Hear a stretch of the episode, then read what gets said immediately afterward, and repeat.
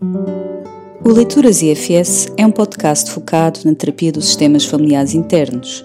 Para muitos, um novo paradigma em movimento social. A partilha e a reflexão a partir das experiências e leituras IFS são um mote neste podcast, que é um encontro de psicoterapeutas dedicado à crescente comunidade de língua portuguesa que reflete e pratica o modelo.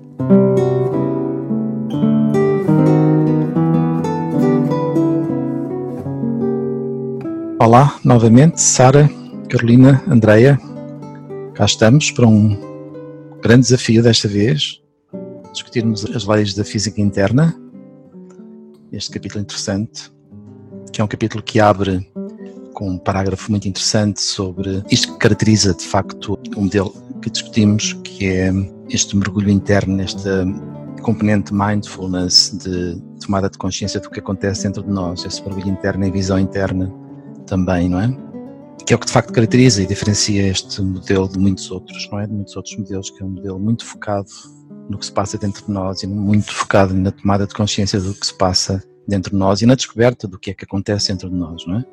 Enfim, muitos outros modelos o têm feito, a psicanálise foi um dos primeiros, claro, mas a forma como a IFS faz esse processo é particularmente diferente de todos os outros modelos. Os autores abrem este capítulo com uma frase interessante, no sentido que não pensam nas partes como metáforas para processos psíquicos e que se tornaram ou se tornou num autodidata na antropologia do que designa da física da psique.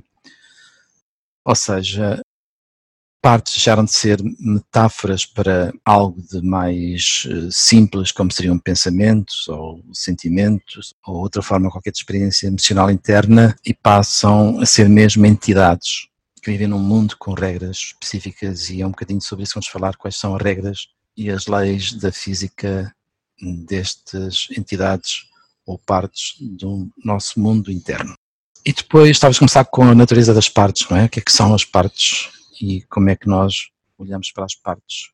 Não sei se a Carolina quer começar. Como é que vê as partes e a natureza das partes? Basicamente eu vejo como, como o modelo o descreve, que as partes não são apenas os pensamentos, não são apenas imagens, mas podem ser tudo isto, ou seja, personalidades plenas, personalidades completas, um, com temperamentos diferentes, idades diferentes, perspectivas diferentes, um, e diz também, e segundo este modelo também, e aquilo também vemos na nossa experiência, que estas partes não têm necessariamente de se nos apresentar a nós como como pessoas, podem surgir como objetos, eh, qualquer tipo de objeto, mas a forma como comunicam connosco é-nos perceptível e nós conseguimos sempre comunicar com estas partes. Portanto, é uma natureza particular de, uh, que estas partes têm neste modelo, que não se resume apenas a um elemento sensorial ou como uma imagem, um som, um pensamento. E é isto que é mais interessante traz, traz um modelo também. O texto diz que as partes têm também idades, corpos, sensações, temperamentos. Para si é assim também, André? É isso, e, e pegando nisto que a Carolina estava a dizer, é também talvez mais e menos do que isso ao mesmo tempo. Ou seja, a parte pode ser tudo, não é? É de uma complexidade imensa porque é como se fosse toda ela uma, uma identidade que tem uma história que começou num determinado ponto, que viveu e experienciou determinadas coisas e que desempenha um papel atualmente na vida do paciente, mas pode apresentar-se de uma forma verdadeiramente simples, não é? Portanto, ela pode não surgir com toda essa história, pode ser só uh, aquela primeira pista, e que a partir daí, quando o paciente se foca nele próprio e se vai conhecendo, essa pista revela todo um mundo, uma imensidão de, de experiências e, e, uma riqueza que é, que é extraordinária.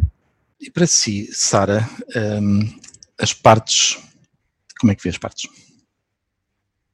E que Leia quer sublinhar? Sim, resumindo um pouco aquilo que a Carolina e que a Andrea disse, que é como se a parte tivesse esta personalidade própria, tivesse a sua própria emoção, pensamento, a sua própria forma de comunicar e a forma como, como comunica connosco é, é diferente de parte para parte. Aqui no texto diz as partes não são os seus fardos, porque é que isto é importante para si, claro? Partindo um bocadinho e reforçando aquilo que o Aníbal disse desta lei, uh, as partes não são os fartos que carregam. Isto é, uh, as partes são inatas, nós nascemos com partes, algumas delas vão se manifestando, enquanto outras continuam mais adormecidas, e os fardos é que derivam do trauma, isto é, as crenças extremas e estes estados emocionais que compõem este fardo é que vão derivar do trauma. O que os autores reforçam é que, embora o trauma possa evocar um sentido de fragmentação, isto é, dar origem a partes protetoras polarizadas, as partes não são criadas por, este, por esta fragmentação, nem mesmo pela aprendizagem. Uh, o trauma é que evoca estes fardos e é que obriga estas partes protetoras a assumir papéis mais extremos. E para si, Andreia, como é que as partes se tornam no que são e assumem estes papéis que assumem? Eu confesso que estava aqui, enquanto ouvia a Sara, um, comecei a sentir aqui qualquer coisa à volta do meu estômago, um, a pensar, porque mexeu muito comigo esta frase das partes são todas inatas. Uh, e é qualquer coisa que me deixa verdadeiramente na dúvida, não é? Se, se tudo dentro de nós será unicamente inato ou se, não digo que unicamente das situações traumáticas, mas conforme uh, o nosso sistema vai experienciando determinadas coisas, vai interagindo com outros sistemas, eu tenho esta dúvida uh, se não vai, às vezes, ou não vai às vezes em determinadas situações da nossa vida, por esta continuidade, se não surgem certas coisas dentro de nós, ou se essas coisas que surgem são, são só uma continuidade das partes que já tinham, se por vezes nós podemos descobrir partes que que não sabíamos que tínhamos. Não é? Portanto, eu ainda não percebi mesmo muito bem até dentro de mim se tudo aquilo que às vezes descubro de novo, se são só prolongamentos de partes que assumem papéis diferentes, se são outras partes novas. Posso comentar numa linha mais, mais teórica, não é? Daquilo que os autores nos trazem, mas realmente a ideia de partes que o autor do capítulo descreve é que realmente elas, as partes é como se viessem ao mundo connosco, eles dizem mesmo que são um elemento natural e que estas partes, todas elas contêm qualidades valiosas. Muitas vezes estas partes assumem papéis extremos quando passam por experiências mais difíceis e que assumem o um papel de proteção e aí é que entram nestes papéis mais extremos e, e, perdem o acesso a estas qualidades que supostamente elas já as têm, já nascem com elas.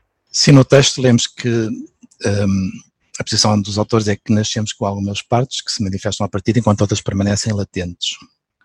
Que as partes não são criadas pela sensação de fragmentação nem pela aprendizagem, que elas são inatas. Uh, os fartos sim é que derivam do trauma. Outra, outro sublinhado importante aqui neste, neste parágrafo é que estas partes não podem ser destruídas, não é? Os eventos traumáticos não criam nem destroem partes. Na verdade, parece que as partes não podem ser destruídas. Até elas estão sempre de uma forma dormente presente no nosso sistema, podem estar exiladas ou dormentes, mas nascem connosco e não são destruídas, não é? Podem só ser fortalecidas ou exiladas, não é? Muito bem, e como é que as partes comunicam? Quem é que quer comentar como é que as partes comunicam? Eu posso.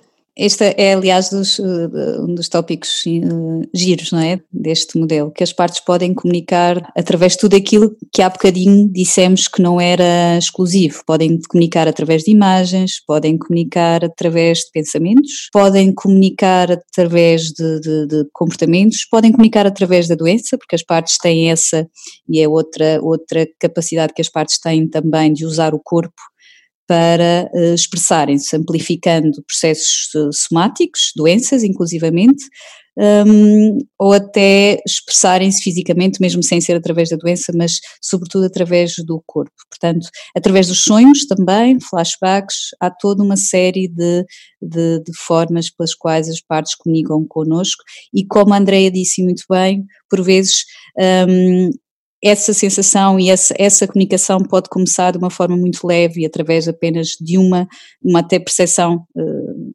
uh, num dos sentidos, mas depois levar-nos até um mundo interno de uh, longo de sensações e de, de, história. E portanto algumas partes são essencialmente somáticas, outras dominantemente verbais, outras fazem mais os sentimentos, imagens, memórias.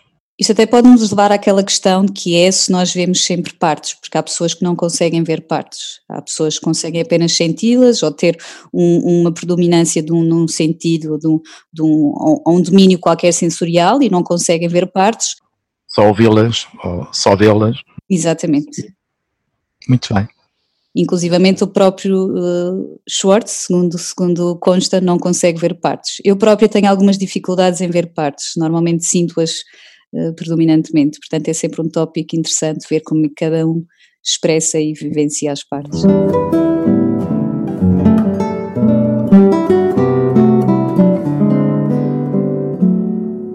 Muito bem.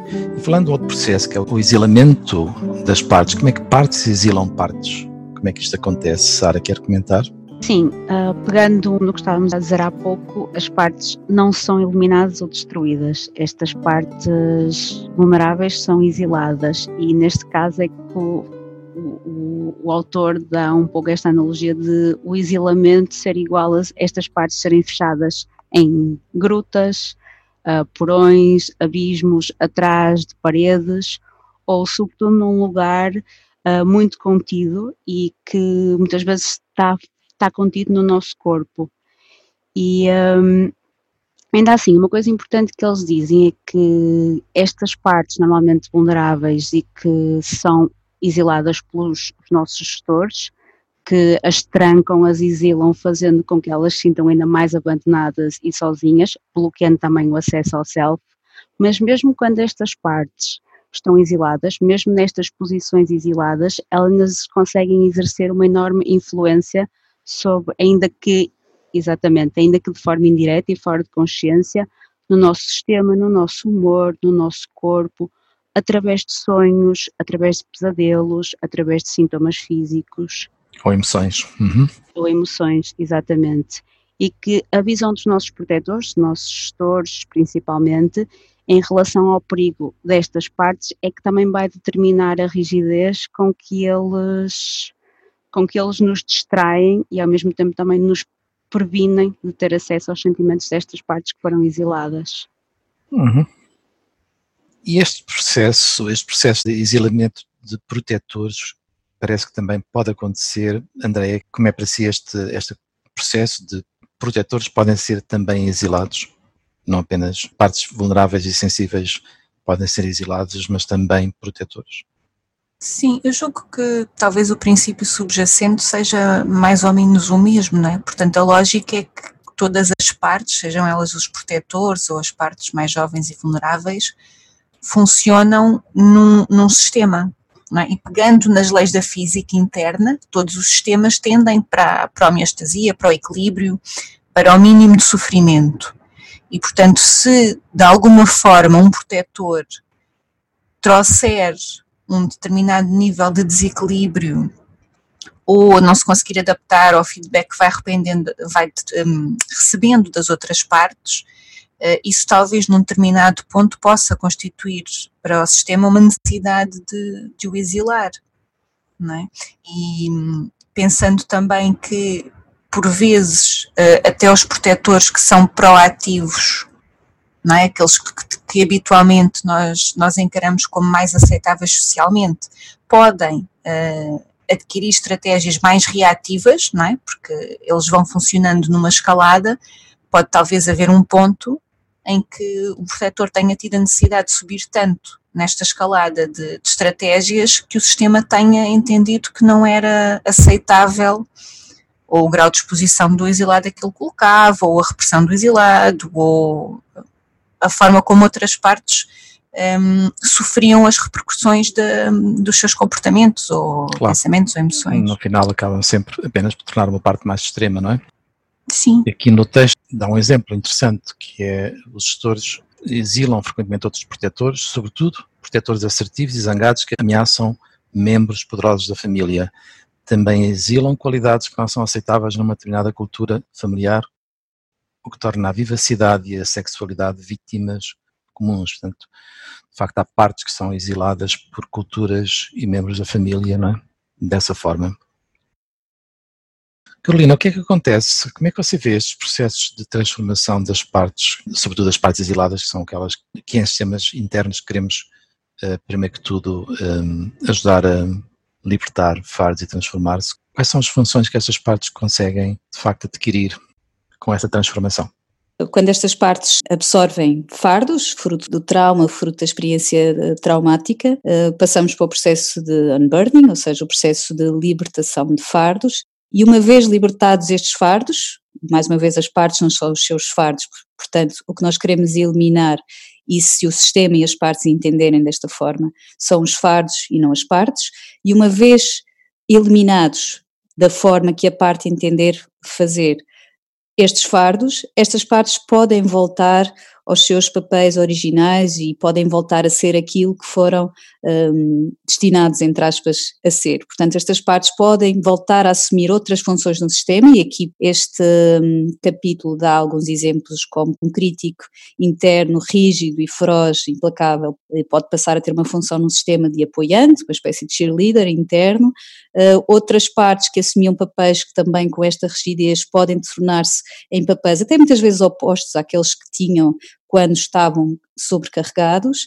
Portanto, eu aqui estou a falar até mais na, na, na, na sobrecarga e no, nos fardos dos protetores, mas obviamente que isto também aplica-se aos exilados que, uma vez libertos eh, das cargas ou dos fardos que carregam, podem voltar às características que apresentavam originalmente antes de sofrerem o trauma. Muitas vezes uh, características como ingenuidade, criatividade, espontaneidade, alegria, que são precisamente algumas das características que um, os próprios clientes convidam para dentro de si quando passam pelo processo de libertação de fardos, quando perguntamos no final de um processo de, de, de, de unburning o que é que a pessoa quer convidar para o seu sistema, que foi perdido na altura em que os fardos entraram, muitas vezes são estas próprias características que são convidadas entrar.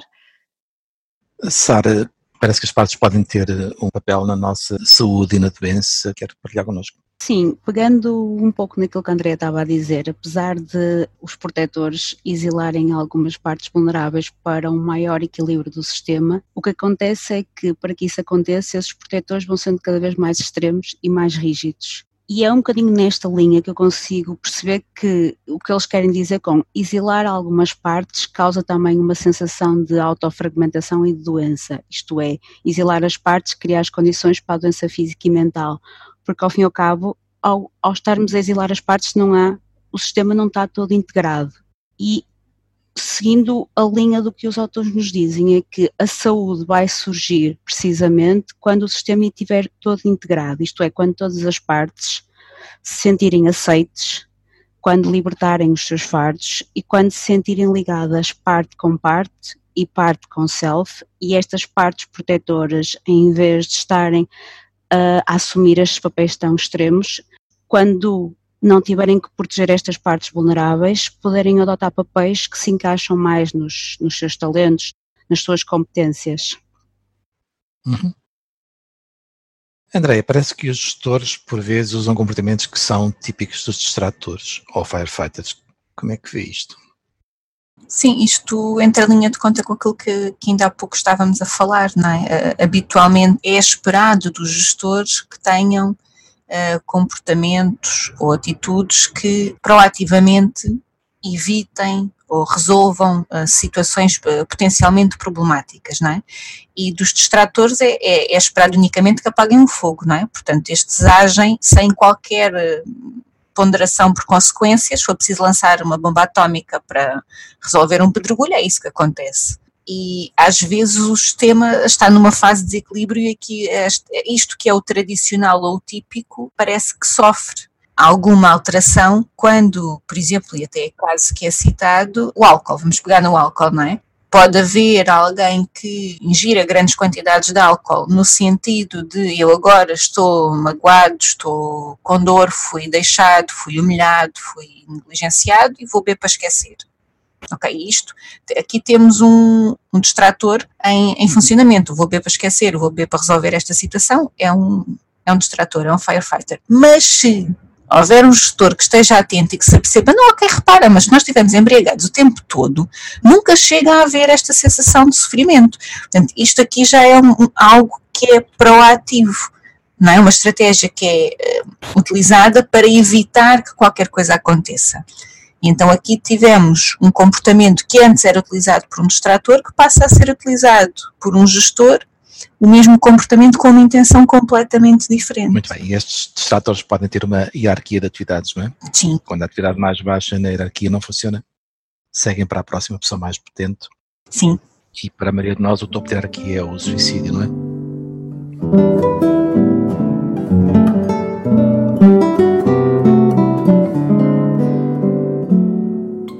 E isto até é interessante introduzirmos aquela questão que às vezes, uh, e porque, porque, quem não está a compreender muitas vezes a dinâmica e esta, e esta capacidade que, que temos de passar para uma hierarquia superior, de intensidade de distratores, que por vezes quando as pessoas tentam restringir um dos distratores a pensar que estão de facto a atenuar uma situação que é vista como patológica, uh, muitas vezes esquecem-se que de seguida vai aparecer um outro que vai fazer a vez e que vai trazer provavelmente até muitas vezes mais perturbação, entre aspas, uh, do que aquele que, que as pessoas tentaram suprimir à partida. Porque quando nós estamos a trabalhar ao nível do, do gestor ou do, ou do distrator, é? nós estamos a trabalhar com a parte que protege. A parte que precisa de ajuda, a parte vulnerável, continua a precisar de ajuda. Quando, quando tipicamente se intervém no, ok, vamos parar este comportamento, a parte que estava a sofrer continua com a mesma dor ou até mais, porque deixou de ter a proteção de quem tinha. Então, ok, quebramos a primeira linha de defesa, vem daí a segunda linha de defesa, a terceira, a quarta, aquela que for necessária. E isto ilustra aquilo que a Carolina estava agora a retratar. É preciso ir onde dói, não é? É preciso ajudar o exilado. Sara, parece que neste modelo, ao contrário de outros modelos que trabalham dominantemente com o trauma, que não é necessário ensinar competências de estabilização ou de relação afetiva ao paciente, ou a quem está a narrar a sua história de trauma. Como é que isto acontece em IFS e porquê é que isto acontece? Partimos do pressuposto que ao usarmos estas competências mais de regulação do afeto ou de grounding, com estas técnicas estamos a encorajar o cliente a anular a sua parte cujo objetivo desta parte é a proteção. E uh, uma coisa que diz neste capítulo é que os exilados podem regular os seus sentimentos no corpo, não precisamos usar estas técnicas. O que acontece é que, ao pedirmos muitas vezes ao paciente, dão aqui o exemplo de um caso de dissociação, quando o cliente de repente dissocia, se nós pedirmos à pessoa para uma técnica de grounding, para focar na cadeira, para sentir o frio da cadeira, estamos a tirá-lo de, de, acolher aquela parte. E o que nós queremos é, é é tratar estes protetores basicamente com respeito, perceber, acolher, não os queremos afastar. E, e se pedimos, em vez, de afast, em vez de afastarmos, de quebrarmos a relação com esta parte, se pedirmos permissão para falar com esta parte dissociativa, por exemplo, então conseguimos perceber naquele momento porque é que ela assumiu o controle.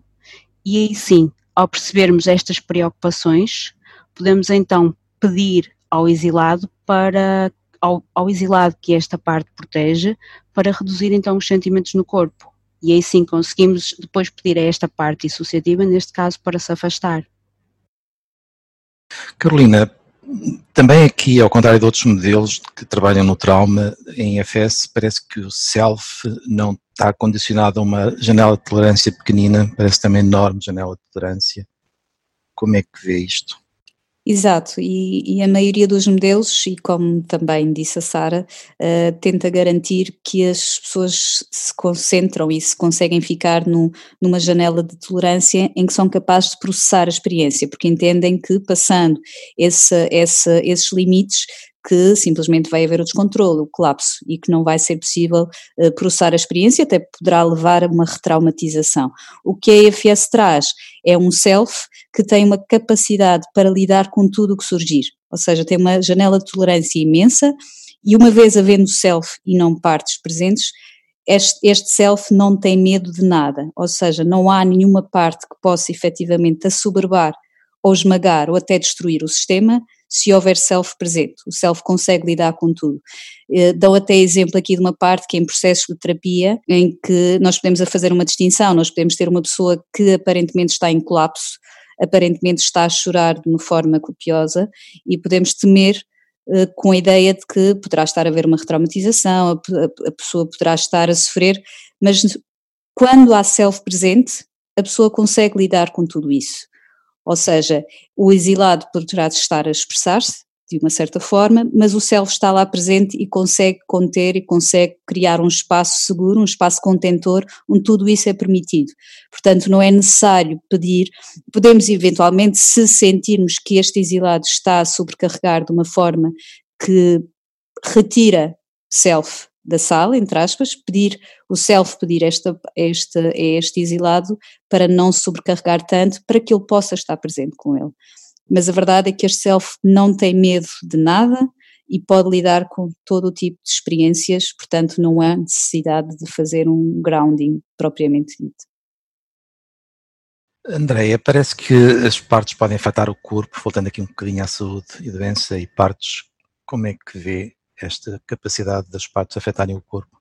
Sim, as partes são todas elas uh, extraordinariamente poderosas não é? Tem uma intensidade, uma energia que é, que é muito grande uh, e são uh, primariamente somáticas, não é? Portanto, a, a, primeira porta de entrada que as partes têm uh, connosco é, é o nosso corpo.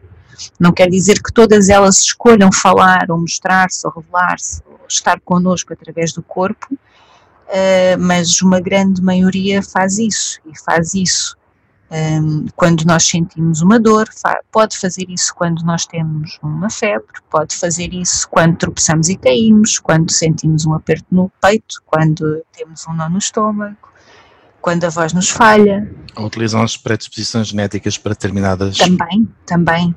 Uh, mas se pensarmos quando, quando elas uh, nos evocam uma emoção, quando nos surgem no pensamento, não deixa de ser o corpo de uma forma diferente que elas estão também a utilizar. É? Portanto, uh, as partes podem seguir todos os caminhos que são mais habituais em cada um de nós, é? portanto, se eu tiver uma tendência familiar para uh, enxaqueca, então eu posso ter uma parte que falo mais comigo, comunico mais comigo por aí, se for um, uhum. por outra situação. Uma alergia ou que seja, não é? Uma alergia, exatamente.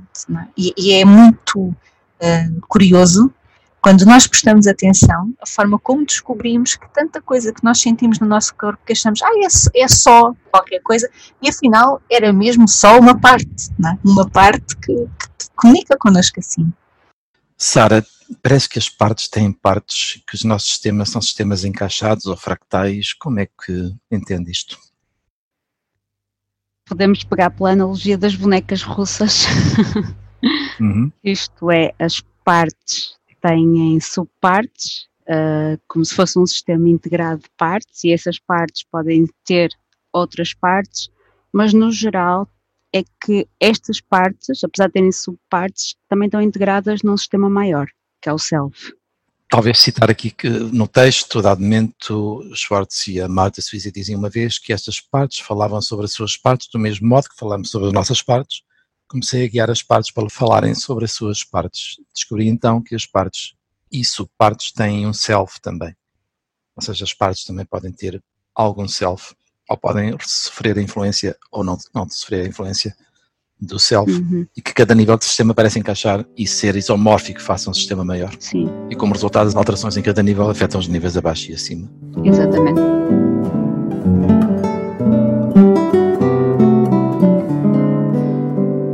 Ok. Trauma e tempo. O que é que é isto, Andreia? Isto é uma coisa uh, extraordinária, não é? porque tem a ver essencialmente com o poder que o trauma tem para congelar partes no tempo. Há várias partes nossas, N partes nossas, eh, que estão como que hibernadas, presas, congeladas literalmente, algumas delas, não, não todas felizmente, mas naquilo que é um determinado momento, um determinado espaço, uma determinada cena, que porque muitas delas porque eram eh, partes mais, mais jovens, não é? portanto, com menos recursos para fazer face a outras partes, a outros sistemas, que, que não agiram uh, com uma atitude muito liderada pelo self para com elas, as deixou num, num determinado minuto, hora, segundo em que, em que se sentiram usadas, humilhadas, negligenciadas, não amadas, uh, abusadas, violentadas, qualquer coisa com um, uma carga um, emocional intensa e um, às vezes um registro corporal também muito intenso e crenças associadas a essa, a essa situação. Uh, e portanto, quando vamos em busca destas partes mais vulneráveis, mais jovens, que, que ficaram congeladas nestes momentos, depois vem estas, estas duas, duas noções do, da IFS, não é? Do, do retrieval, do, da recuperação. Da recuperação, não é? Uh, e de, do redo, não é? De, refazer. Do, do, refazer antes do unburning, antes da libertação de fardos. Portanto, pode haver partes que precisem de refazer a cena, de experienciar a cena com um resultado diferente. Pode haver partes que precisam de ser resgatadas da cena, portanto, que precisem que o self, ou, que, ou em conjunto com outras partes, que, que as vão retirar de lá, uh, para que depois possam ser é, verdadeiramente testemunhadas a partir do self e a seu tempo libertarem os fardos com que ficaram, porque os fardos não são quem estas partes são, elas querem, precisam de voltar à sua energia original.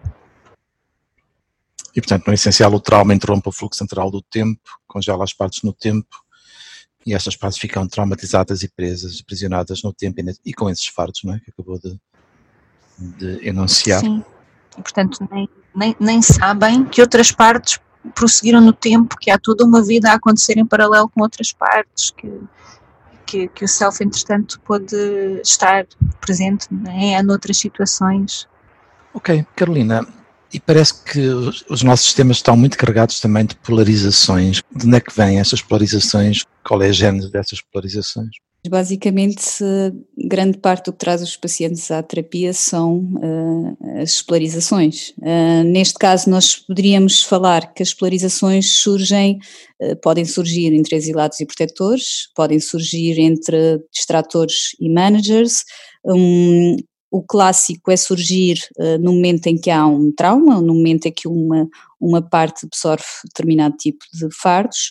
Uh, surgem os managers, como a Andrea já falou, que surgem de uma forma proativa, no sentido de, de impedir que o exilado uh, assoberbe e surja à superfície ou que faça o sistema colapsar. No momento em que isso acontece, por vezes um, estes, estes, estes protetores podem não conseguir ser tão eficazes e trazer à tona este exilado conseguir quebrar no fundo estas barreiras. E surge então outro tipo de protetores, os firefighters, os distratores, que surgem de uma forma mais reativa a tentar um, conter os danos aliviar um bocadinho o sistema. Muitas vezes surge então esta polarização entre dois tipos de protetores que têm formas diferentes e perspectivas diferentes sobre qual é que é a melhor forma de um, proteger o sistema e de conter os exilados. Há outros tipos de polarizações, podem surgir polarizações entre dois managers, por exemplo, um manager que incentiva para a socialização ou que incentiva, poderá, poderá haver um outro que incentiva o evitamento e, e ambos poderão estar a proteger a mesma parte, o mesmo exilado.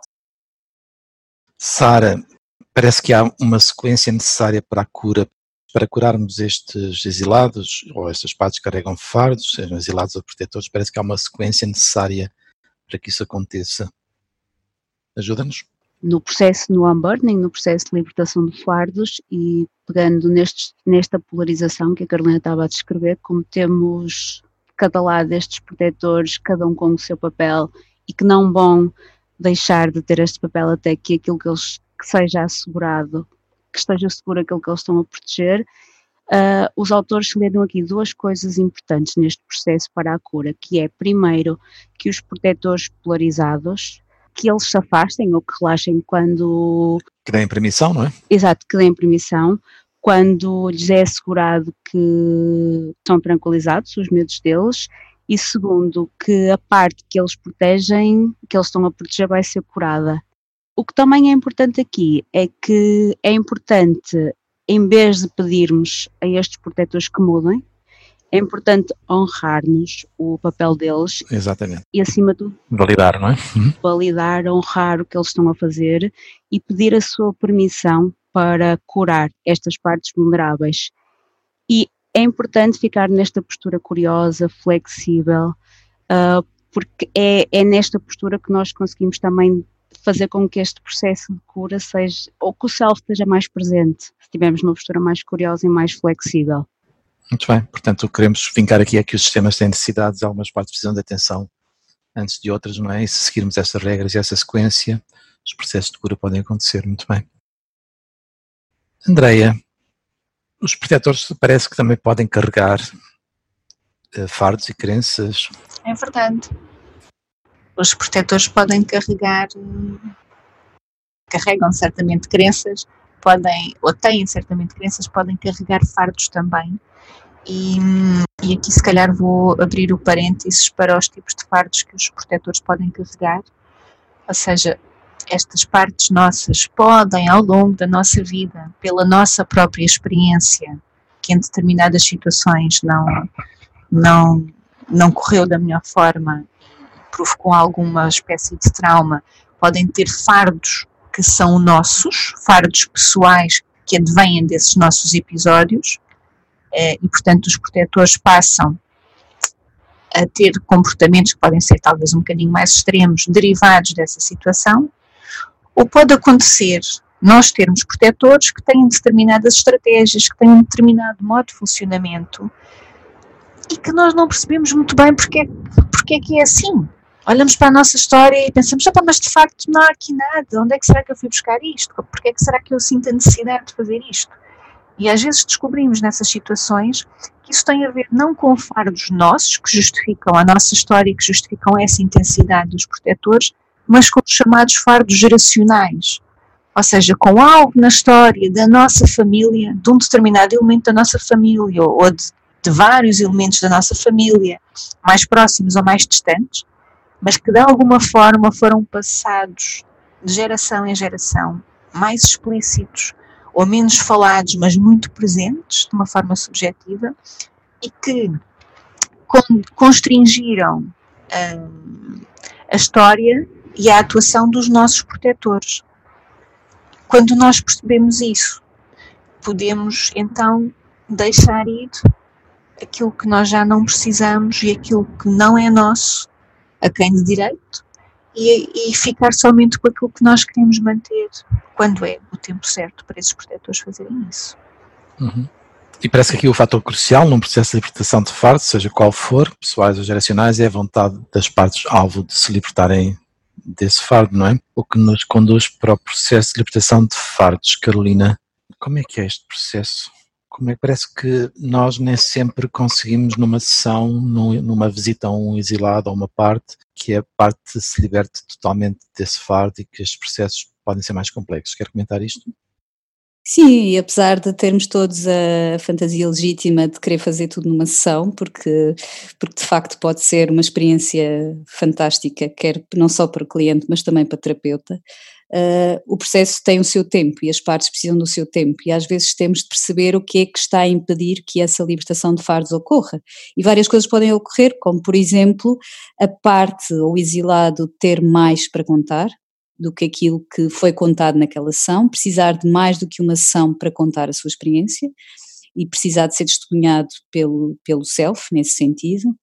Uh, por vezes poderá acontecer também que poderá haver outras partes que carreguem o mesmo tipo de fardo, o que poderá fazer com que possa parecer até que a experiência anterior de libertação de fardos não tenha sido bem conseguida, mas simplesmente outras partes carregam o mesmo tipo de, um, de fardos. Pode acontecer também que, os, que alguns protetores se possam sentir de alguma forma ameaçados pela libertação do fardo e eh, voltar à experiência anterior ou voltar a trazer o fardo para, eh, para o sistema e para, um, e para as partes.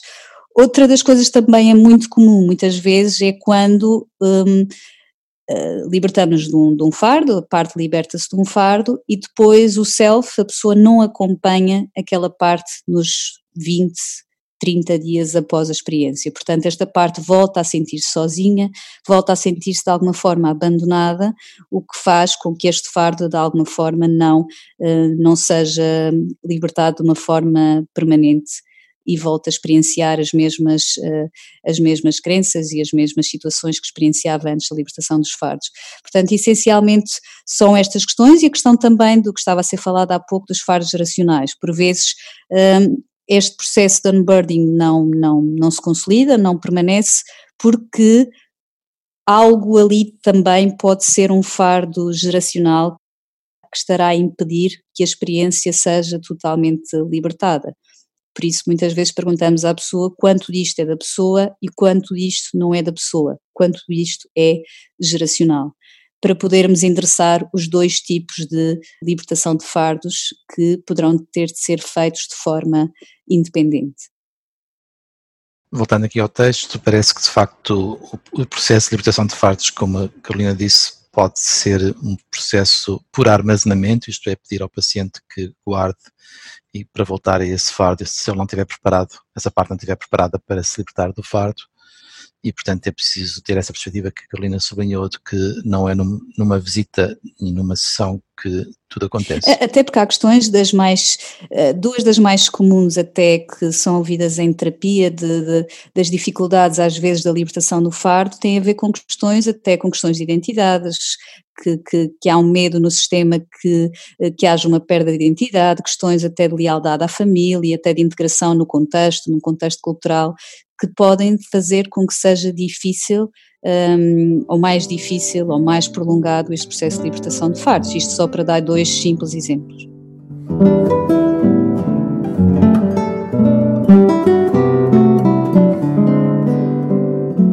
Sara, o que é que as partes precisam após se libertarem das crenças e fardos? O que é que, o que, é que elas habitualmente precisam? Após este processo de libertação e uma vez que os fardos são carregados no corpo, em locais do corpo, é importante o cliente evocar qualidades positivas que quer colocar e que foram perdidas com, com o adquirir destes fardos e convidar as partes a colocar no lugar onde estavam os fardos anteriormente qualidades ou atributos como a coragem, o playfulness, compaixão, o amor, que qualidades que foram perdidas e que agora podem voltar para o corpo, para a pessoa, de forma que após o processo de unburning o cliente também sinta mais espaço, mais, mais leve, uma sensação de maior tranquilidade dentro de si. Andreia, de alguma forma o modelo tem uma visão radical do que somos, não é? Daquilo que somos eh, com esta conceito de self eh, tão diferente de tudo o que aprendemos em psicologia, em psicoterapia. Sim. Desde logo que o self não pode ser danificado e não precisa se desenvolver. Sim, isto é, é qualquer coisa que surge como uh, não só revolucionária como polémica, não é? Esta noção do self ser qualquer coisa absolutamente indestrutível e que existe em toda e qualquer pessoa, independentemente até da experiência relacional que a pessoa possa ter tido ao longo do seu desenvolvimento. É? Isto é, é, é, algo que é muito libertador, mas também que é, é qualquer coisa que, que, quebra com, com os protótipos da, da relação terapêutica, como qualquer coisa de corretiva, não é? do terapeuta naquele papel mais tradicional de alguém que vai oferecer uma experiência ao cliente como ele nunca teve, para a partir daí a pessoa ser capaz de replicar e de experienciar isso fora do gabinete de consulta. Não é? O que este modelo nos diz é que todos nós temos um self e nós não precisamos sempre que nos digam as palavras e não precisamos sempre que alguém nos faça sentir determinada coisa porque nós temos a capacidade para sentir o que precisa de ser sentido quando é para ser sentido, para dizer o que precisa de ser ouvido na altura em que isso precisa de ser dito. E o papel do terapeuta passa por poder ser este self fora do cliente enquanto ele não, não tem acesso ainda ao seu, não porque não o tenha, mas porque não consegue ainda aceder, uh, e, e, e, ser um, alguém que também testemunha esta transformação, alguém que participa do processo. Os autores dizem que a única exceção diz respeito a pessoas com lesão cerebral grave, ou seja, que o self precisa de um determinado nível de acesso ao cérebro, ao coração e outros órgãos-chave de uma pessoa para poder ser uma presença reconfortante e curativa. Carolina, o self-cura é isto também, outra das, das leis básicas da física interna, não é? Que o self-cura. E talvez a mais, a mais eh, não só aquela que mais distingue tudo o resto, como a mais, não queria estar a dizer que é a mais importante, mas no fundo é a mais importante, que é um self que cura, que cura um sistema e que traz harmonia e equilíbrio para o sistema, que traz todas aquelas uh, qualidades que, que nós já referimos, começadas pela letra C e pela letra P, e que tem este condão de trazer, conseguir comunicar com partes, de harmonizar partes, de mediar relações entre partes e de conseguir trazer eh, para o sistema estes processos de, de cura e de, e de transformação. Como disse a Andrea, todos nós temos self, todos nós temos energia de self e todos nós temos uma forma de perceber o quanto de energia de self nós temos no, no sistema. Um, não apenas verificarmos no, no cliente e garantirmos no cliente que há essa energia de self, mas podemos nós também diariamente no nosso, no nosso no desenrolar do nosso dia arranjar formas de perceber o quanto de energia de self nós temos uh, no nosso sistema. Até porque é importante trazermos para a sessão porque vimos também o caráter contagioso que tem este self. Self traz self, portanto, um, uma das boas formas de garantirmos que trazemos self para um, para um sistema e para uma sessão é começarmos por nós e começarmos por identificar toda uma série de, de, de sinais, de pistas que temos self presente, a presença de espaço, uh, o ritmo, a mudança da voz, a capacidade de vermos o que temos à frente com maior um, clareza. Mas basicamente é isto, o self cura porque o self traz como mais, uh, melhor do que ninguém, traz amor ao sistema, às partes e às relações entre as partes. Uhum, muito bem. Sara, um, parece que as partes se contagiam, não é? Mas parece que o self também, a energia do self também é contagiosa. Para si foi. Como é que leu isto? Sim, lembro-me particularmente quando falámos no nosso primeiro podcast do exemplo da Andreia dos nossos treinos em IFS e quanto realmente quando estamos em grupo, o quanto é mais contagiante o self. E realmente é, é o que diz o, o, capítulo, que é a energia de self é, é, é contagiante e assim como os sentimentos e as atitudes das partes também são. Isto é, se estamos uh, fusionados com uma parte extrema, corremos o risco também de assumirmos os sentimentos e, e as emoções e os comportamentos dessa parte.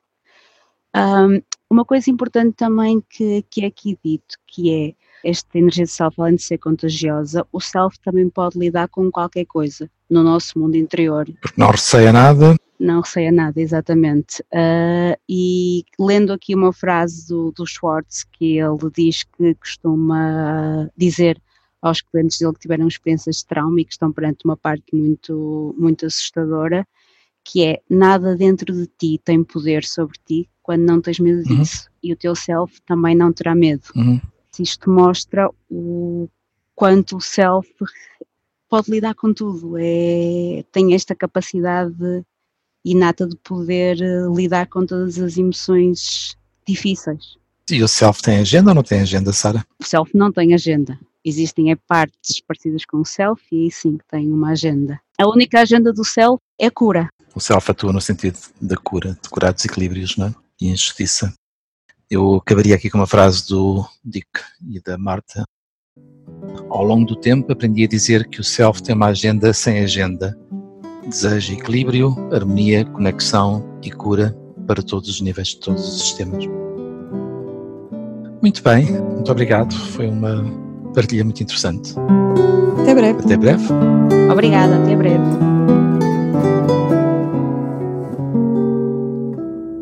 Este foi um episódio de Leituras IFS, o podcast focado nas práticas e leituras em terapia dos sistemas familiares internos.